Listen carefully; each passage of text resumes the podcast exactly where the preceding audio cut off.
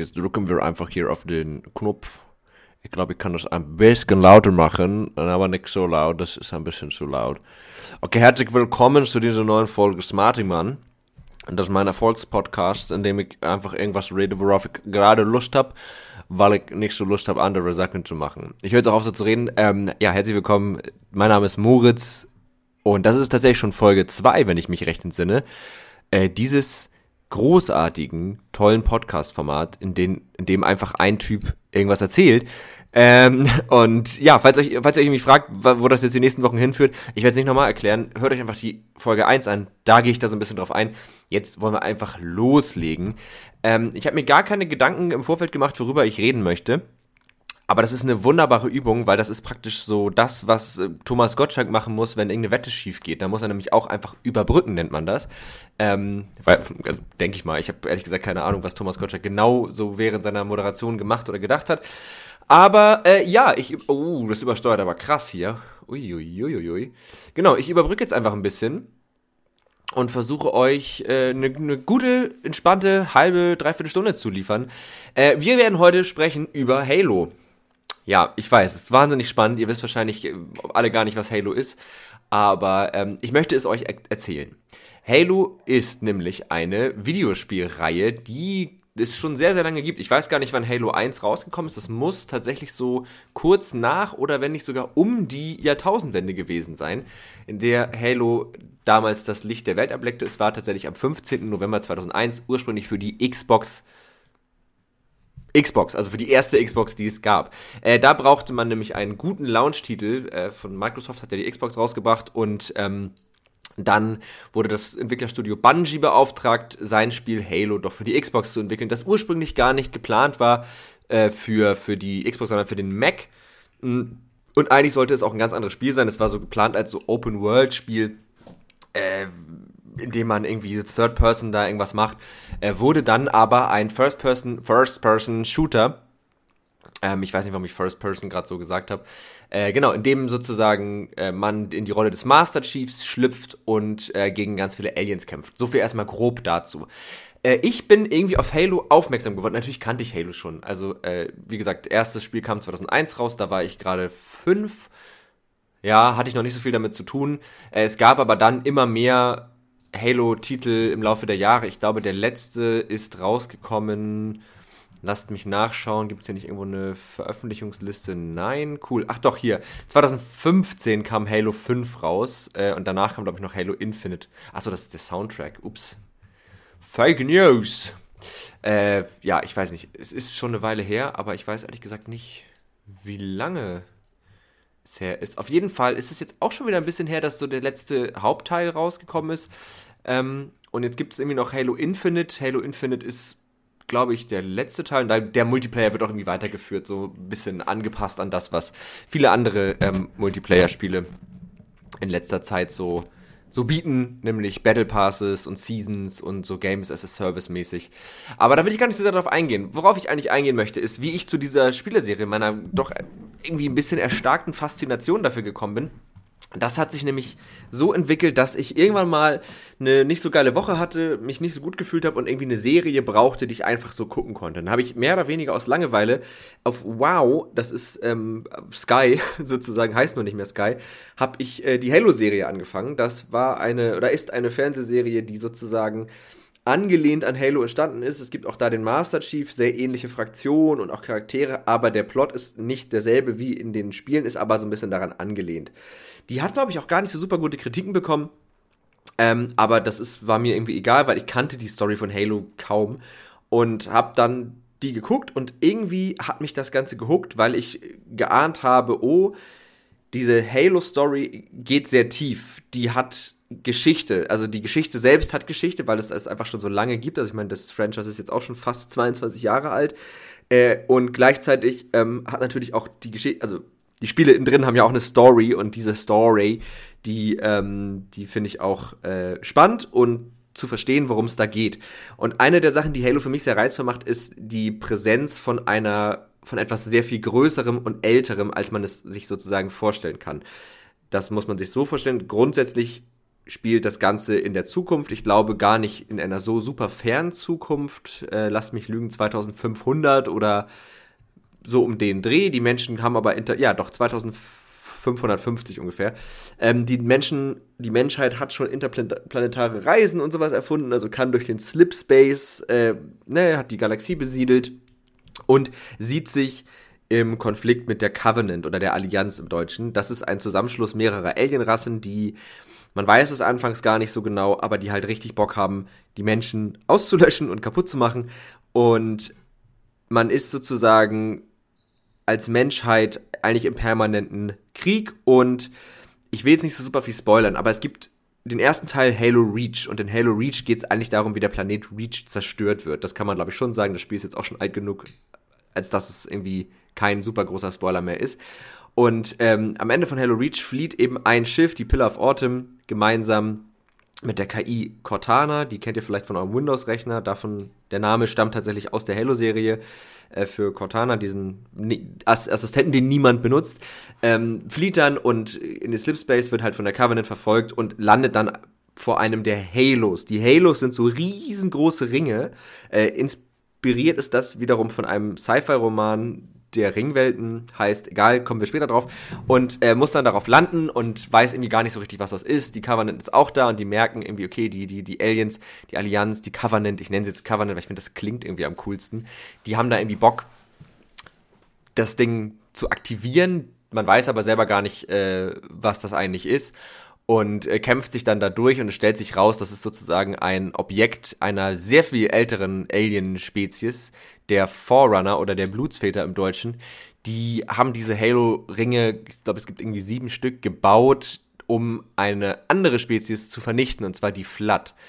Äh, die Flat ist so eine Art parasitäre Spezies, die ähm, eigentlich versucht, alles organische Leben zu vereinnahmen und so zu einem riesengroßen Organismus zu machen. Und die kann man de facto kaum auslöschen, weil egal, selbst wenn man alle tötet, es reicht, wenn irgendwie so ein Minispor überlebt und der wird es garantiert schaffen, sich dann doch wieder zu vermehren, doch wieder Wirte zu befallen und ähm, dann sozusagen dem Ziel der Flood wieder nachzukommen. Das heißt, muss ich mich kurz räuspern, äh, das heißt, ähm, die Idee der Forerunner war es dann, die Halo-Ringe zu bauen, die alles Leben in einem riesen Umkreis, also eigentlich in dem ganzen Universum, zu vernichten, weil man damit der Flat sozusagen die Nahrung nimmt, weil das ist das Einzige, was sie tatsächlich braucht, sind Wirte, die sie befallen können. Und wenn die alle tot sind, dann würde die Flat halt auch aussterben. Und dafür sind diese Halo-Ringe gebaut.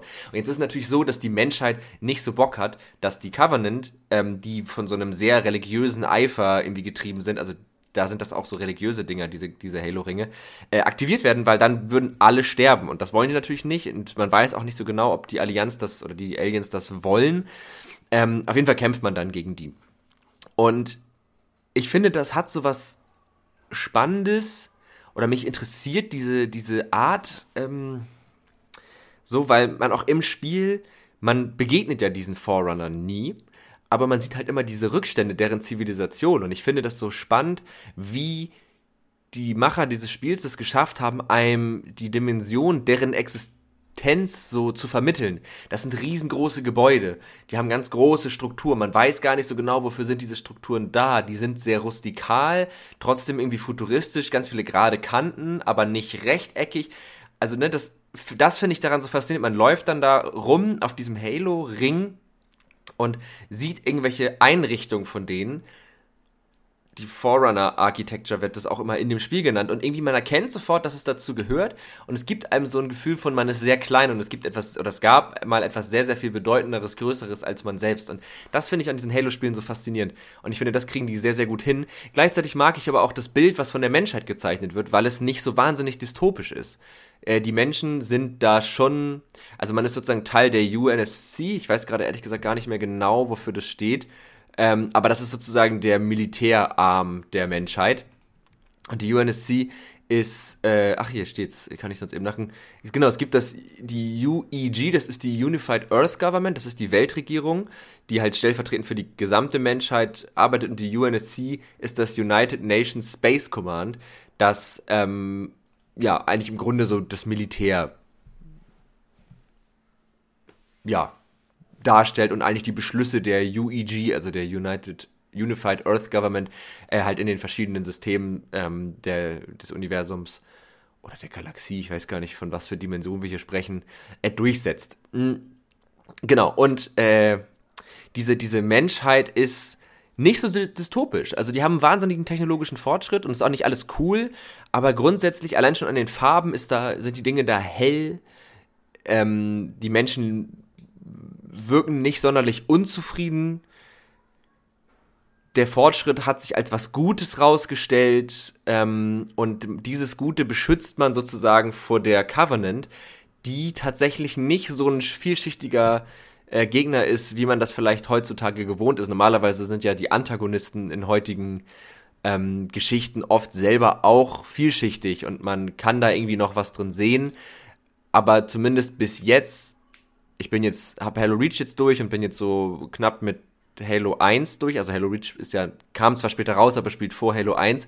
Das heißt, ich bin noch nicht so super weit in der Story, aber ich habe mir auch schon vorher ein bisschen was angeguckt und auch ja die Serie gesehen, die ja zwar eine andere Story hat, aber die verschiedenen Fraktionen schon ganz gut darstellt. Und ähm, das finde ich halt cool, dass die das, oder was heißt cool, aber das finde ich auch mal irgendwie erfrischend, dass die, die Bösen, also die, die, die Allianz, auch wirklich einfach sehr eindimensional böse sind. Also die haben irgendwie so einen religiösen Fanatismus. Das ist wie gesagt ja auch so ein Zusammenschluss aus verschiedenen Alienvölkern.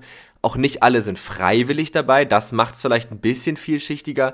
Aber es ist so klar, man muss die bekämpfen, weil sonst machen die uns tot, also uns Menschen. Und man spielt ja immer auf Seiten der Menschen. Wobei das in Halo 2 dann auch nicht mehr unbedingt der Fall ist. Da spielt man, glaube ich, auch ein Alien und ein und halt den Master Chief. Und diese Figur des Master Chiefs, ähm, dem Hauptcharakter, abgesehen von Halo Reach, ist auch total spannend. Es gibt nämlich bei den Menschen die sogenannten Spartans. Es gab verschiedene Spartan-Programme, Spartans 1, 2 und 3. Ich glaube, der Master Chief ist ein Spartan 2.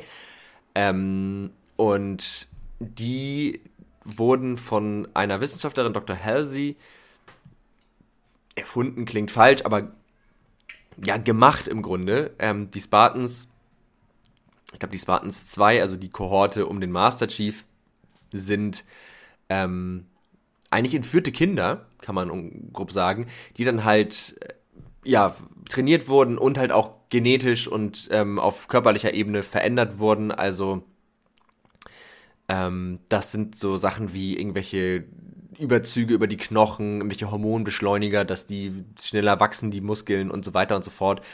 Ähm, also genau, das sind so, so Superkrieger, die halt so dahin modifiziert wurden. Und der Master Chief ist eben einer davon. In Halo Reach gab es noch mehr Spartans, die sterben aber alle. Ähm, beim Fall von Reach, dem einem sehr wichtigen Planeten der Menschheit neben der Erde natürlich. Und äh, der Master Chief, ab den spielt man dann sozusagen ab Halo 1 und ich glaube, dann spielt man den auch tatsächlich die komplette Halo-Reihe über durch. Und der hat halt so, so eine sehr ikonische Rüstung, die man eigentlich auch immer wieder erkennt und was halt für ihn sehr ausschlaggebend ist, man sieht halt nie dessen Gesicht. Also der hat immer seinen Helm auf und das macht diese Figur super äh, auf einer Ebene mysteriös, aber es gibt einem halt auch die Möglichkeit, sich sehr gut mit ihr zu identifizieren. Das hat so ein bisschen einen ähnlichen Vibe wie bei Mandalorian mit dem Mandalorianer, der ja auch immer seinen Helm auf hat, weil es, ich finde, Menschen haben ja immer was Unperfektes irgendwie. Und ähm, das ist ja auch schön. Also das, um Gottes Willen. Also ich bin froh, dass nicht alle Menschen um mich herum immer Helme aufhaben. Aber äh, diese Unperfektion, die kann uns gefallen oder nicht gefallen. Und auch bei Charakteren, auch bei fiktiven Charakteren ist natürlich so, dass gewisse Züge uns gefallen oder nicht gefallen. Und der Master Chief ist aber ziemlich, an dem kann man sich nicht sonderlich stören, weil er eigentlich wirklich nur ein Sol ausführender Soldat ist der auch so ein bisschen dahin getrimmt wurde ähm, durch dieses Spartan-Programm und so. Äh, und man, man kann ihn halt nie sehen und dadurch hat man eigentlich immer eine gute Figur, in die man reinschlüpfen mag, weil man sie nicht abstoßen finden kann, sondern sie ist irgendwie auch ein Hoffnungsträger für die Menschheit ähm, und hat so was sehr Ikonisches, was sehr Ideales äh, und dadurch finde ich, eignet sie sich aber total gut als, als Main Character, weil man im Grunde sich selbst auch in dieser, dieser typischen Rüstung äh, Mjölnir-Rüstung heißen die, glaube ich. Das sind so, die Spartans haben diese Rüstung.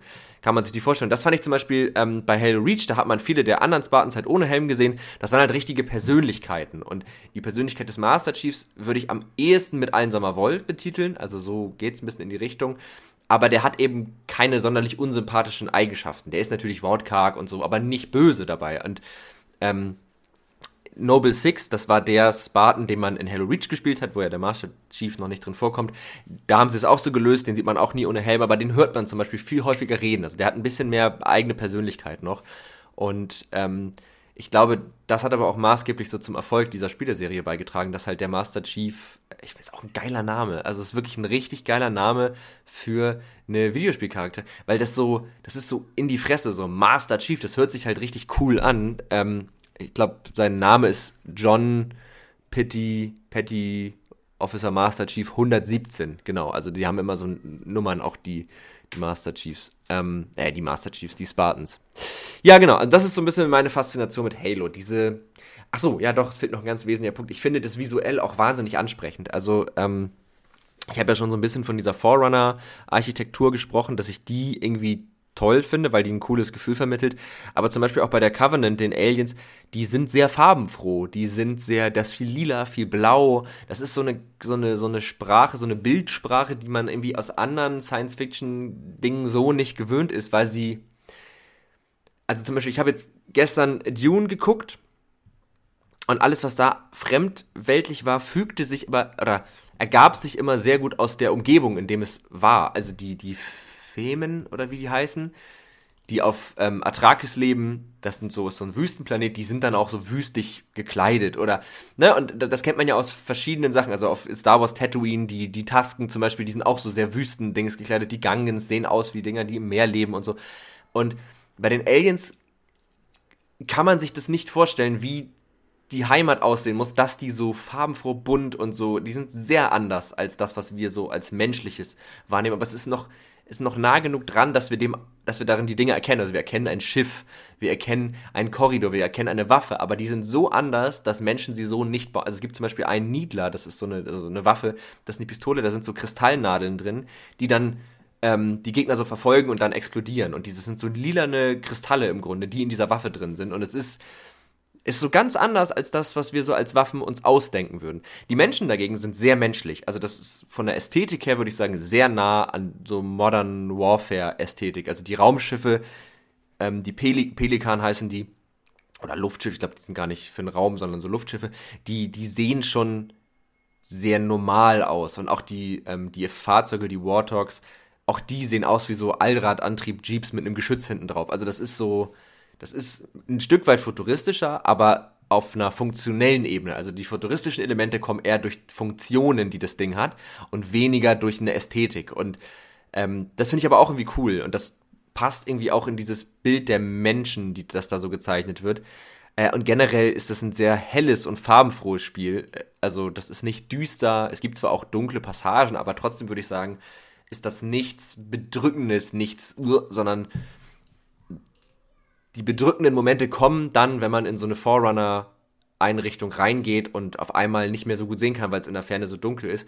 Übrigens für mich ein großer Kritikpunkt an dem Remaster, der erste und ich glaube der zweite Teil auch, aber den habe ich wie gesagt noch nicht gespielt.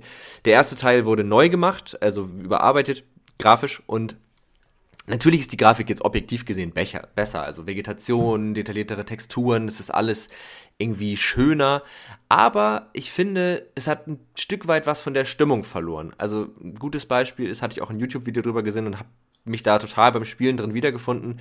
Man geht in so eine Forerunner-Einrichtung und äh, man kann in dem Remaster zwischen der alten Grafik und der neuen nahtlos hin und her schalten. Da habe ich das mal so verglichen und in der neuen Grafik kann ich immer bis ans Ende gucken, weil es einfach ausgeleuchtet ist. Ich kann sozusagen den ganzen Raum sofort überblicken und habe dadurch nicht mehr das Gefühl, in etwas so Fremden zu sein, wo ich nicht genau weiß, wo was ist.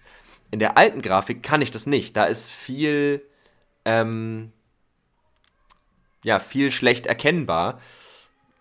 Das stört das Spiel gar nicht.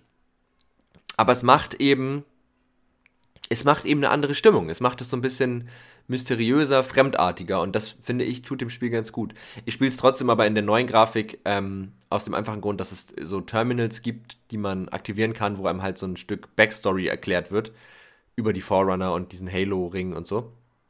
Äh, und das gibt es aber nicht in der alten Grafik. Also das ist einfach, in, wenn man das auf der spielt sozusagen, werden diese Terminals nicht dargestellt und dann würde mir ja was entgehen, deswegen spiele ich jetzt auf der neuen Grafik, aber ich schalte immer mal regelmäßig um, um mir anzugucken, wie sah das denn im Original aus. Ja, und das ist irgendwie das, was mich an Halo fasziniert. Es ist ansonsten ist es ein guter Shooter, der macht Spaß. Ich weiß nicht, ich finde Shooter nie so krass spannend, dass ich sie, dass ich die Mechanik dahinter in so einem Offline-Shooter-Kampagnen-Ding lange, oh, Entschuldigung, muss ich gehen, lange brauche. Also das nicht, weil, ja, man knallt halt irgendwelche Sachen ab. Aber es ist schon so, es ist auch mal herausfordernd, man stirbt auch mal und so. Also es ist schon ein ganz guter Shooter. Für mich allerdings sind Atmosphäre und Backstory, die man, die sich einem nicht so direkt erzählt, eigentlich das Spannende an dem Spiel und das, was, was es Spaß macht, weil mich reizt eigentlich immer dieses, diese Möglichkeit, da so einzutauchen und sich das Stück für Stück zu erschließen. Das mochte ich auch bei Warhammer 40k zum Beispiel. Wo es eine Parallele gibt, ähm, werde ich auch nochmal eine Folge drüber machen, aber Halo gibt es die Spartans, Superkrieger, und es gibt bei Warhammer 40k die Space Marines, auch Superkrieger. Nochmal sehr viel krasser und auch alles nochmal auf 12 gedreht, viel, viel brutaler und so. Aber äh, darum soll es in dieser Folge ja nicht gehen. Äh, diese Folge wollte ich tatsächlich mal ein bisschen über Halo sprechen, weil ich irgendwie, ja, hat mich in letzter Zeit so ein bisschen begeistert und hat mir irgendwie total Spaß gemacht. Und falls ihr euch jetzt mit Halo ein bisschen beschäftigen wollt, kann ich tatsächlich eigentlich die Reihenfolge empfehlen, in der ich das gemacht habe. Ihr könnt diese, ich finde, man kann diese Serie sehr gut gucken, wenn man denn den Zugang zu, zu WoW hat, also die Halo-Fernsehserie. Das ist nicht der Originalplot. Und das ist alles ein bisschen anders. Aber es vermittelt einem ein ähnliches Gefühl. Man kriegt ein Gespür dafür. Es gibt einen Kritikpunkt, man sieht da den Master Chief ohne Helm. Ich finde, wenn man nur auf die Serie betrachtet, das guckt, gar nicht schlimm. Ich könnte mir vorstellen, wenn man alle Spiele vorgespielt hat, dann stürzt ein. Aber ähm, so im Hinblick allein auf die Serie völlig in Ordnung, dass man den auch ohne Helm sieht. Und ähm, die vermittelt einem halt total diese Ästhetik und das haben die sehr, sehr gut eingefangen. Das finde ich schon.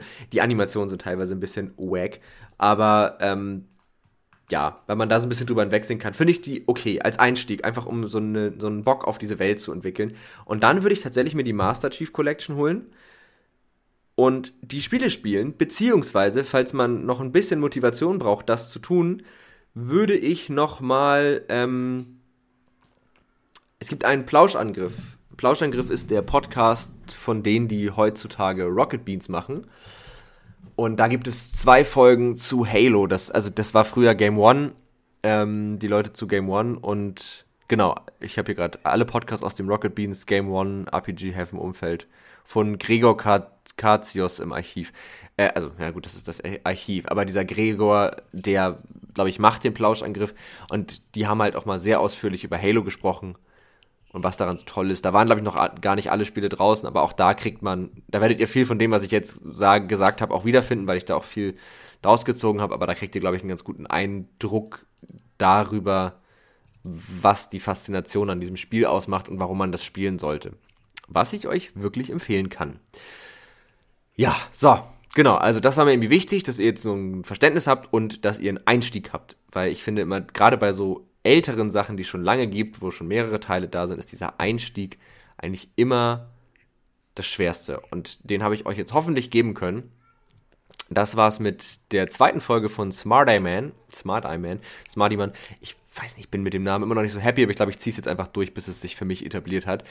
Ähm, ihr wisst ja, wenn ihr den Podcast mögt, könnt ihr gerne auf Folgen oder Abonnieren drücken. Bewertet ihn sehr gerne auf Spotify, iTunes oder wo auch immer ihr das Ganze hört. Das hilft einem Podcast auf diesen Plattformen ein bisschen gepusht zu werden. Empfehlt ihn euren Freunden.